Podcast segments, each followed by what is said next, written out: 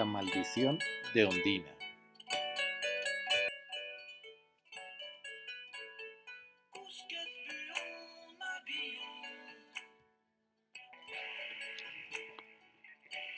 Amor, el sentimiento que mueve al mundo.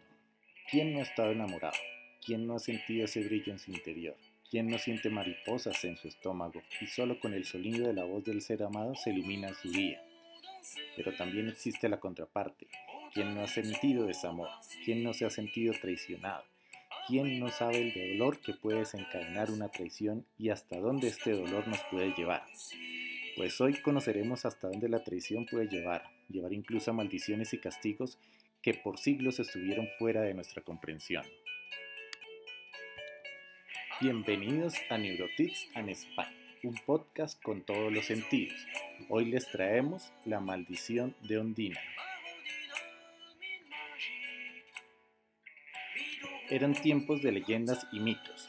Los dioses vagaban por la tierra buscando jóvenes doncellas con quienes saciar sus constantes instintos y deseos más bajos, mientras sus diosas planeaban venganzas y oscuros planes para los productos de dichas relaciones que no por más eran fuera de toda proporción.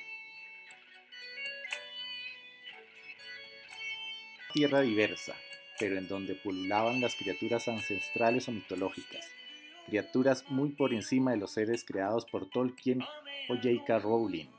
No, no es por su calidad literaria, ni mucho menos. No estoy por debajeando al Señor de los Anillos o a Harry Potter, sino está por demás decir que la naturaleza, orígenes y fisonomía de estos seres mitológicos antiguos describían aspectos más exagerados, más fuera de este mundo, mucho más místicos y menos humanos, mucho más ocultos y oscuros.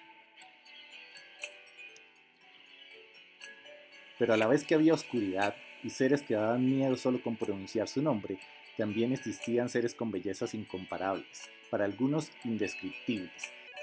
Seres que dependiendo de su hábitat describían unas características únicas y, y esta singularidad sería la naturaleza de su particular belleza.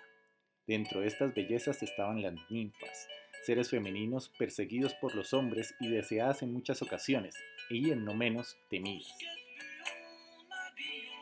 ¿Quién, que ha estado en contacto con la mitología y los cuentos griegos, puede decir que no reconoce el nombre de Eurídice. Sí, aquella ninfa de los árboles, aquella ninfa que fue enamorada por la música que emanaba de la lira de Orfeo, del cual se decía que hacía florecer los campos, llover en épocas de sequía y, por no decir más, aliviar los males que aquejaban a los hombres con el dulce sonido de su música.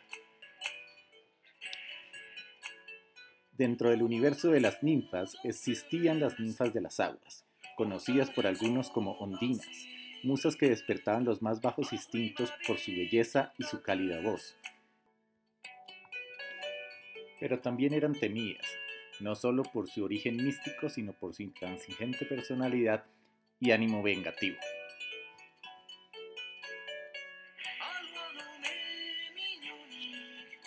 Dentro de estas ninfas existió una en particular, inmortal como todas, consideradas deidades menores dentro de la mitología grecorromana, gozaban de una vida de fantasía, nadando en manantiales, disfrutando de su juventud eterna y sin ninguna preocupación de la que nos aquejan a los simples mortales.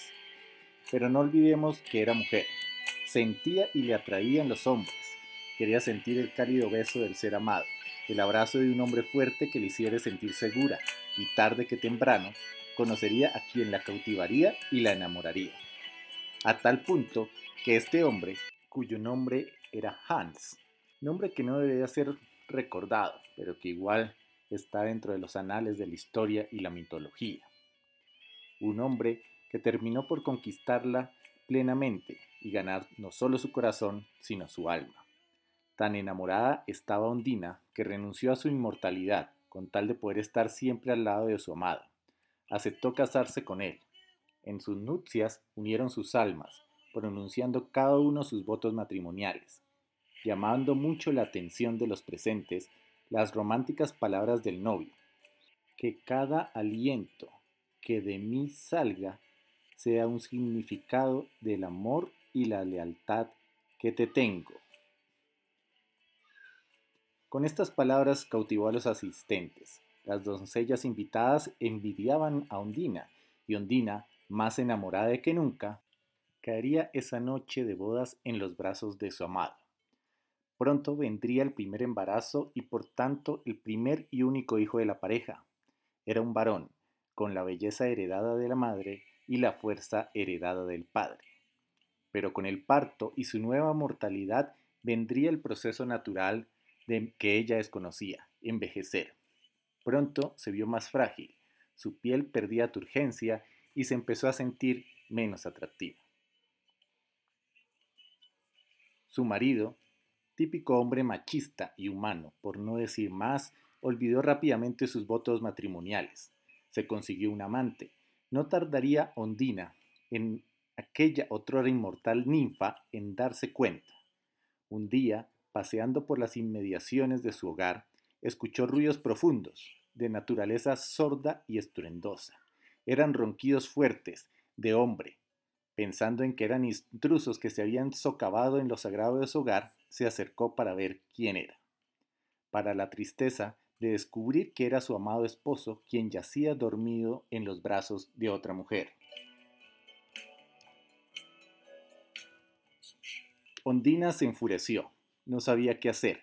El odio y la rabia se apoderaron de cada parte de su ser.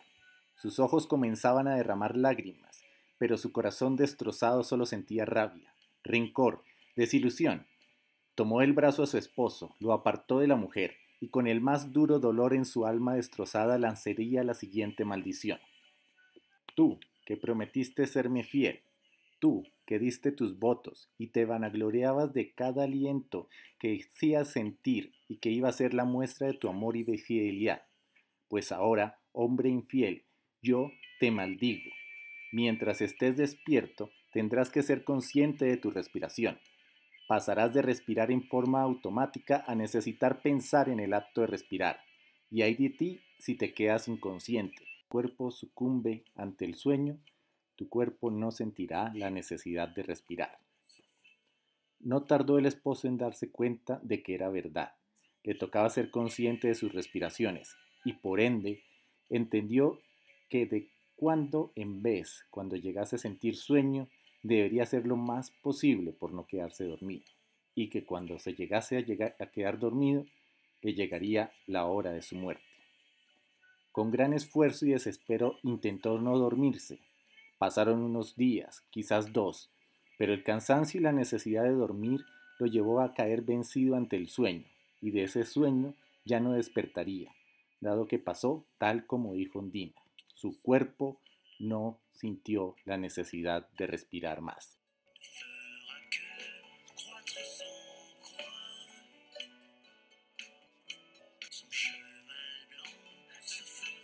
Esta es la narración mitológica.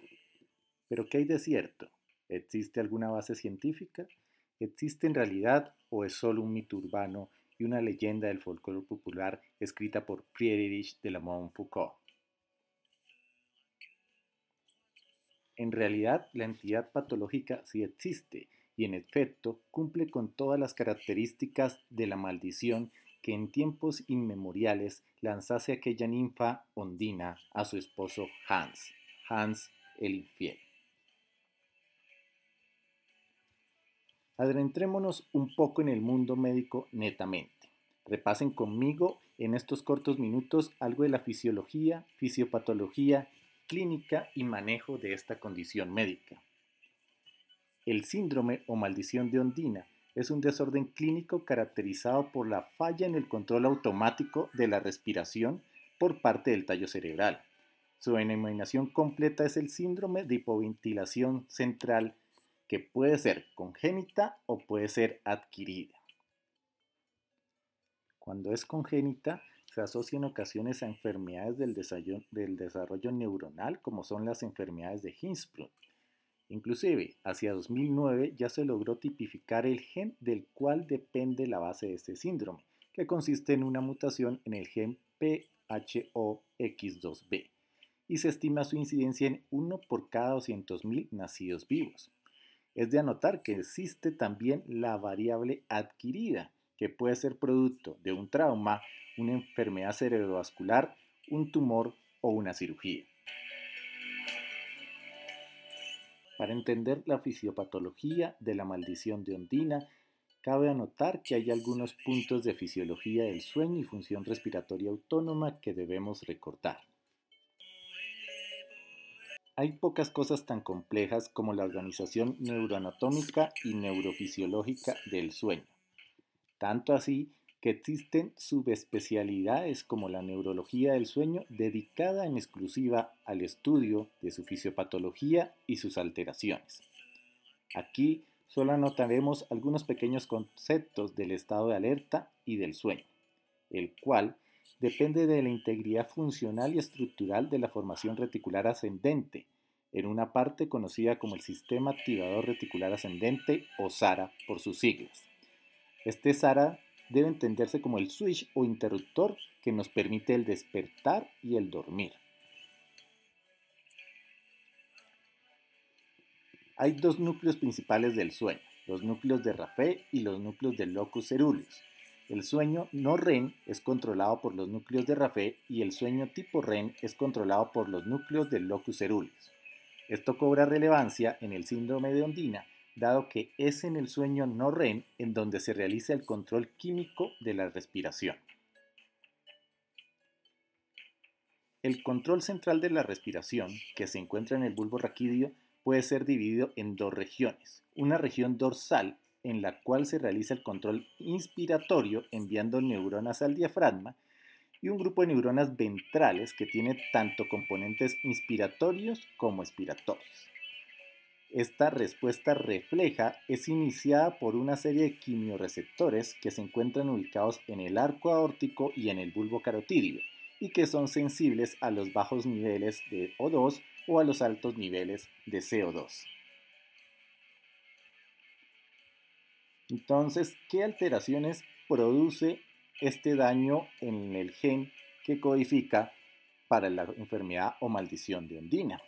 Produce una alteración en la quimiosensibilidad de estos quimioreceptores, haciendo que el bulbo raquídeo no pueda responder adecuadamente a los bajos niveles de O2 o a los altos niveles de CO2, haciendo evidente las manifestaciones clínicas que se producen en especial durante el sueño y más durante la etapa más prolongada del sueño, que es la etapa no REM. Esto va a generar las manifestaciones clínicas que en su mayoría están relacionadas con la etapa no REM del sueño y consiste en estados de hipoventilación severa que no son registrados adecuadamente en el bulbo raquídeo y por ende no crean la necesidad de esfuerzo respiratorio hacia el diafragma.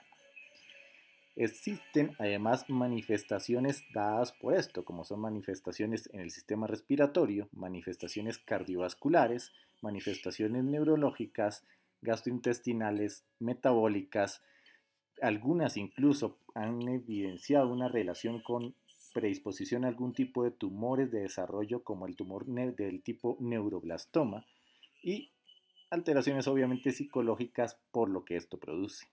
¿Qué hacemos para el manejo? En el manejo lo podemos orientar en dos formas. Un manejo netamente médico en el cual se hace con manejo farmacológico y un manejo netamente quirúrgico.